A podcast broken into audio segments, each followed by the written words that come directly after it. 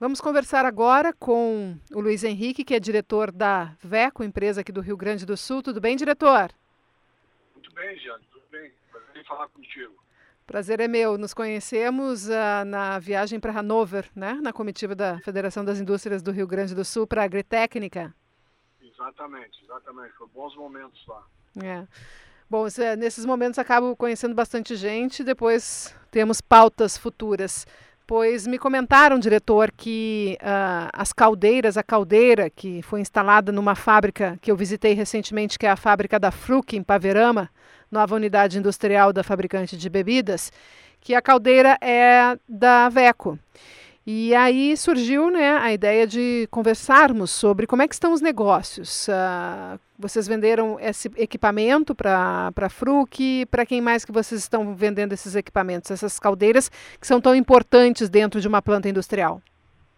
É, na realidade, a venda de bem de capital, onde nós nos inserimos, que são as caldeiras, né, não, é, não é que se vende todo dia. Né? Então, tu tem meses que está bem, meses que está tá mais devagar. Mas nós tivemos ano passado, fizemos algumas obras boas aí, como essa da, da Bebidas Fruc, que é uma caldeira de 5 toneladas de vapor lá para queimar lenha. E fizemos outras vendas boas também aqui para o Rio Grande do Sul, ah, no final do ano para a SGS Indústria de Polímeros, que é uma caldeira de óleo térmico a gás, uh, a gás né? e estamos startando essa semana uma caldeira para uma unidade, uma fábrica do Rio Grande do Sul, que é a Vibra, né? Mas para uma estação em Minas Gerais, uma fábrica nova deles em Minas Gerais. E também estamos instalando essa semana uma outra caldeira BRF PET, em Mogiana, da Mogiana, em São Paulo, Basto, São Paulo. Então esses negócios foram negócios bons, de equipamentos interessantes, e que a gente foi selecionado até por ter um preço competitivo, mas principalmente pela qualidade do nosso equipamento. Né? Pois é, uh, diretor, porque são, é um equipamento grande que precisa ser transportado. E então empresas de outros estados estão vindo comprar e estão buscando e comprando esse equipamento que é feito aqui no Rio Grande do Sul. Então o senhor já disse, né, que preço competitivo e qualidade são os diferenciais de vocês. E como vocês conseguem ter esse diferencial? É, o, o diferencial a gente tem uma estrutura bastante enxuta, que nos proporciona ter um preço competitivo, né? Mas a gente busca sempre tecnologias novas para ter um equipamento de ponta, seja em termos de sistema de combustão, como em sistema de, de, de, de efluentes dos gases da combustão, né, em função do meio ambiente. Então a gente consegue enquadrar o nosso equipamento dentro das normas ambientais também. Quanto, há quanto tempo tem a empresa? A VER está fazendo este ano 58 anos. 58 anos é bastante tempo aí também, né? Marca, marca que ganha credibilidade no mercado, isso também ajuda bastante, imagino. Sim, exatamente. É uma marca consolidada e a estrutura da empresa, uma estrutura sólida, né? É, capitaneada pelo presidente Petri aí, mas é, proporciona realmente uma confiabilidade nos equipamentos, tanto na questão técnica como na questão futura, né? De sobrevivência das empresas, né? Sim. E qual é a estrutura da empresa hoje no Rio Grande do Sul? Hoje nós temos o, o presidente, que é o Gilberto Petri, que é o presidente da empresa, e depois nós temos dois diretores. Onde fica Eu, a fábrica? A fábrica fica em Porto Alegre, aqui na zona norte de Porto Alegre.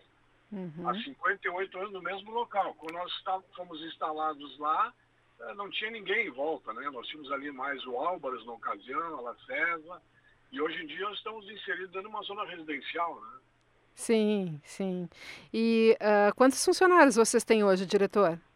Em torno de 80 funcionários, entre, entre administração, fábrica e montagem, uns 80, 85 funcionários. E vocês chegam a exportar estas caldeiras? Eh, temos trabalhado alguma coisa em exportação, mas não é uma exportação regular. Se exporta um equipamento por ano, dois a cada dois anos, coisa assim. Não é o nosso forte de exportação. Nosso mercado interno é, é o nosso foco.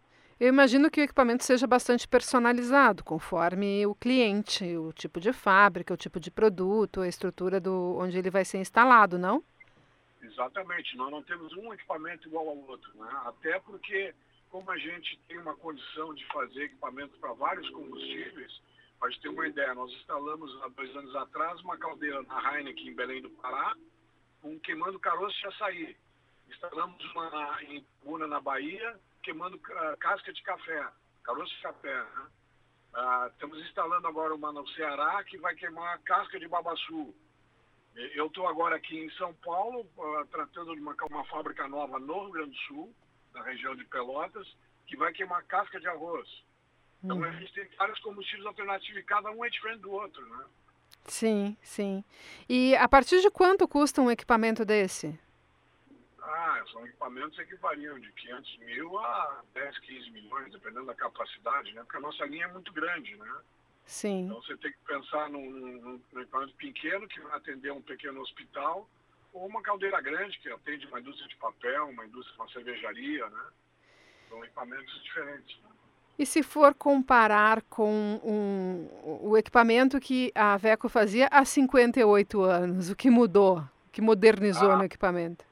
Ah, mudou bastante, porque o nosso foco naquela ocasião, quando a Veco inaugurou, era a fabricação de fornalha para secador de cereal da Kepler Weber. Nós tínhamos uma parceria muito grande com a Kepler. Né? Os dois donos da, da, da Veco, da WV e o C da Veco, na ocasião, ganharam royalties até 1980 da Kepler. Depois, em 66, a Kepler voltou a procurar a Veco para fabricar outros equipamentos. Né? E aí a Veco, então, tomou vida própria e, e, e acabou em, uh, se tornando um grande fabricante de caldeiras a vapor. Né? Bom, a gente, eu volto e meia a é, destaco aqui no noticiário os bens de capital, né? esse segmento da indústria da transformação que é tão importante, indicador de tendência porque é, é o segmento que produz para as outras indústrias e sinaliza se as outras indústrias estão ou não investindo no seu parque industrial. E depois nós uh, vemos esses indicadores, esses desempenhos reverberarem nos indicadores gerais do setor. E eu queria saber do senhor, assim, como é que estão os negócios em comparação ao ano passado? Qual é a perspectiva para 2024, tanto para a VECO quanto setorial mesmo, dada a experiência que o senhor tem? Assim, nós vimos bem ano passado, até agosto, por aí, depois deu uma queda forte no fim do ano, começou bem, agora fevereiro não foi muito bem, mas as perspectivas que a gente tem para esse ano é para ser melhor que o ano passado, sim, com certeza. É, em cima do que? De volta de investimentos, redução da taxa de juro, quais são os fatores econômicos essenciais para que 2024 seja melhor do que 2023? O, nosso, nosso tipo de equipamento é o tempo de maturação muito grande. Às vezes a gente trabalha um, dois anos no cliente até para fechar um negócio. Então, o que está se notando é que muitos investimentos ficaram parados e agora estão sendo liberados, estão sendo retomados esses investimentos. Traz toda aquela cadeia de equipamentos que é o setor de utilidades, que as fábricas todas usam, né? Isso aí torna de novo para as compras. Né? Sim. Tá certo. Muito obrigada pela entrevista. Tá bom. Muito obrigado e atenção para vocês. Muito obrigada, um abraço e boa viagem.